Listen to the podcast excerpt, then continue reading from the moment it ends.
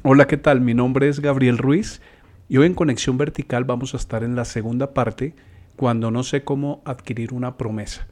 Nos han enseñado durante toda la vida que para poder obtener una bendición de Dios o para poder tener la gracia o el favor de Dios, tenemos que tener unos comportamientos y tenemos que tener cierto nivel. Tenemos que ser casi perfectos para que Dios nos bendiga. Pero no, no es así, porque si fuera así, realmente nadie lo hubiera obtenido. Nosotros vemos en la historia gran cantidad de personas que fueron siervos de Dios, fueron amigos de Dios y fueron tan pecadores como nosotros. Mintieron, adulteraron, robaron, se emborracharon, eh, hicieron cosas mal hechas. Y ojo, no estoy a favor de esto, ni estoy diciendo que para tener la bendición de Dios pues hagamos males para que nos vengan más bienes. No, lo que yo estoy diciendo es que no debemos ser perfectos para ser el objeto de la gracia de Dios. La Biblia dice precisamente lo contrario, que los sanos no necesitan un médico, sino los enfermos. Y todos hemos estado enfermos por el pecado, por la maldad, por las malas actitudes, por los vicios, por las mentiras, por los engaños, por las deslealtades, por la malicia, la avaricia. Bueno, ustedes saben que la lista realmente es interminable. Por eso mismo y justamente por eso necesitamos un médico, quien sane nuestra alma, nuestro corazón y seamos el objeto de la bendición de Dios. Pero entonces, ¿dónde está la diferencia? ¿Qué es lo que marca la diferencia en un hombre? Por ejemplo, la Biblia dice que David es un hombre o fue un hombre que tenía el corazón conforme al corazón de Dios. Pero vemos que David cometió adulterio y asesinato y ocultó su pecado. Y entonces nos preguntamos, bueno, ¿qué era lo que tenía David para que Dios lo viera con un corazón conforme al corazón de Dios? ¿O qué tenía Abraham cuando también fue mentiroso? ¿O qué tenía Sansón? ¿O qué tenían aquellos hombres de la fe? ¿Qué tenía Moisés que fue asesino, mató a un egipcio antes de salir para el desierto? Entonces vemos estas historias de estos hombres llenas de faltas, llenas de pecado, llenas de maldad, pero podemos ver en todos ellos una cosa clave. Lo vemos también en el apóstol Pablo, antes de que tuviera el encuentro que tuvo con el Señor, él mató cristianos, él persiguió la iglesia, encarcelaba a la gente y los perseguía sin piedad, pero todos ellos sin excepción cuando tuvieron un encuentro con Dios cara a cara, fueron totalmente transformados. Y lo podemos resumir en una palabra, tuvieron actitud. Y esta es la clave que nosotros podemos obtener para abrir las puertas de los cielos, las ventanas de los cielos, para que Dios derrame su bendición sobre nosotros. Él no está buscando gente sabia ni gente entendida, sino gente humilde de corazón. Dice que son bienaventurados los pobres en espíritu. Entonces, una persona pobre en espíritu es una persona que reconoce su necesidad de Dios. Y ahí está la clave. No significa que vamos a seguir haciendo lo mismo que hemos hecho siempre. Y no significa que es un tema de lágrimas, de llorar y volver a pecar, y volver a llorar y volver a pecar y quedarnos ahí sin crecer. Igual Dios te va a perdonar cuantas veces sea necesario, pero eso no te permite obtener la bendición, eso no te permite avanzar, porque te estancas en un mismo ciclo de pecado, confesión, pecado, confesión. Por eso la diferencia está en la actitud que tú puedas tener. Y Dios está dispuesto a darte muchísimas promesas, siempre y cuando mantengas o aprendas a vivir en una actitud y aprendas también a mantenerla, a seguirla. Vamos al libro de Josué, el capítulo 1 dice lo siguiente. Después de la muerte de Moisés, siervo del Señor, el Señor habló a Josué, otra persona de la que vamos a hablar hoy y en quien nos vamos a concentrar, y le dice Dios a Josué, mi siervo Moisés ha muerto. Por tanto, ha llegado el momento de que guíes a este pueblo, eh, a los israelitas, a cruzar el Jordán y andar en la tierra que Dios les ha prometido. Y le dice, te prometo a ti lo mismo que le prometí a Moisés. Donde quiera que pongan los pies los israelitas, estarán pisando la tierra que les he dado. Bueno, este es el inicio de la promesa de Dios sobre Josué, pero veamos algunas características de lo que Dios quiere que Josué entienda para ser el depositario de la bendición de Dios. Y esto aplica para nosotros, lo podemos hacer. Pero Dios le dice a Josué que su siervo Moisés ha muerto.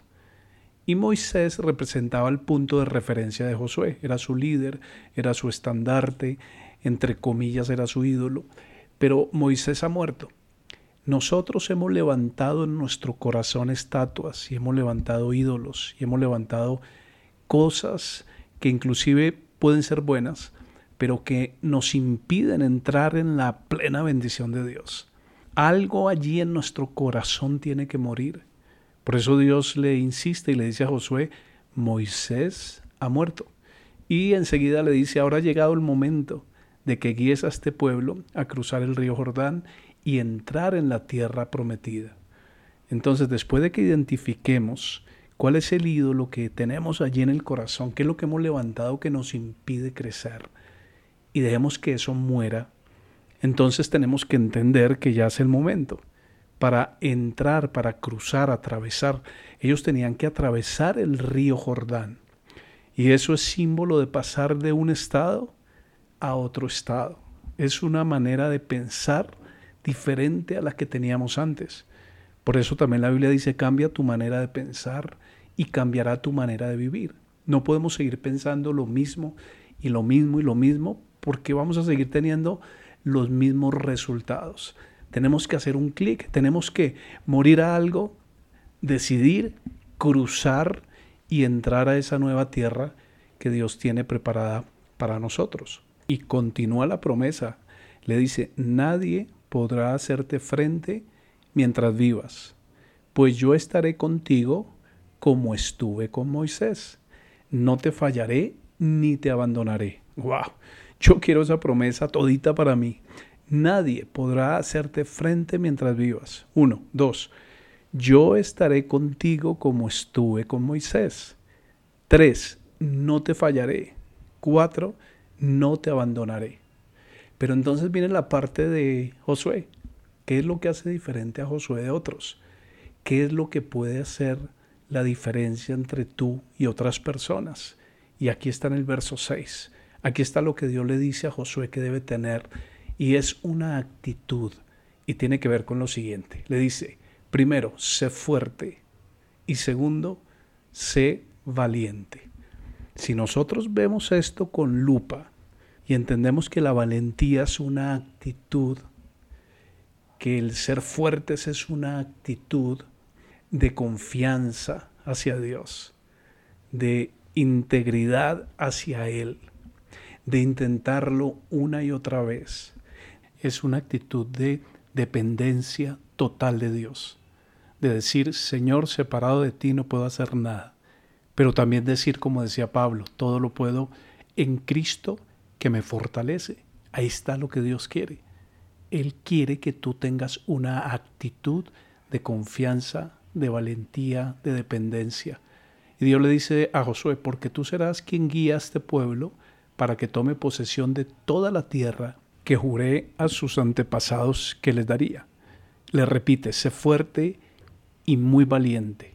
Ten cuidado de obedecer todas las instrucciones que Moisés te dio. Y aquí la tenemos. Es la Biblia, la palabra de Dios. Y estamos ahora en una época que se llama la dispensación de la gracia. Hay tantas promesas que ignoramos, que no conocemos, que pasamos por alto. Y recuerda, Dios no te está exigiendo, no te está pidiendo que seas perfecto. Seguramente tienes cantidad de cosas que has hecho mal, como todos nosotros. Dios hace un tiempo me libró a mí de una adicción terrible que tenía. Después voy a hacer una enseñanza acerca de esto. En un día, cómo Dios te puede librar de una adicción o de un vicio o de una depresión o de un problema que tienes del que no te has podido librar. Dios es un Dios de bendición, es un Dios de paz, es un Dios de ánimo, es un Dios de alegría, de verdadera alegría, de alegría profunda en nuestro ser.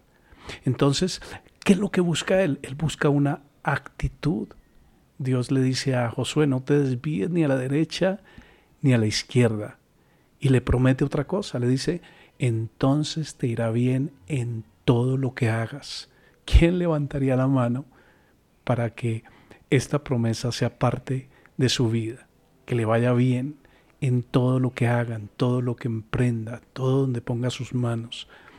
Y no necesariamente que las cosas resulten como queremos, sino que detrás de toda cosa, sea buena, sea regular, sea mala, tengamos la bendición de Dios, que todo sea canalizado para nuestro bien. Y luego le dice, estudia constantemente este libro de instrucción. La Biblia dice que erramos porque ignoramos las escrituras y el poder de Dios. Por eso también dice que el pueblo de Dios pereció porque le faltó conocimiento. Es tiempo que hagas un alto en tu vida, que te vuelvas a la Biblia a verla con otros ojos, que busques una instrucción, una tutoría, una mentoría en línea. Hay tantos recursos hoy. Hay tantas maneras para realmente aprender la palabra. Pero ¿qué es lo que Dios quiere? Que tú tengas esa actitud reverente, esa actitud de dependencia, esa actitud de decirle, sí Señor, tú ganaste, tú me venciste, aquí estoy para que me marques, para que me selles, para que me tomes de tu mano. Y mira lo que dice en la última parte de la promesa, le dice, solamente entonces prosperarás y te irá bien en todo lo que hagas. Y termina diciéndole ya por tercera vez, mi mandato es, ahora no solamente le está dando un consejo, sino un mandato, sé fuerte y valiente y sella con esto, no tengas miedo ni te desanimes, porque el Señor tu Dios está contigo donde quiera que vayas. Ánimo, levántate, levántate en fe, confía en el Señor, recuerda que Él está contigo, fuera el desánimo de tu vida, fuera todo pecado, toda maldad, y entrégate de corazón al Señor.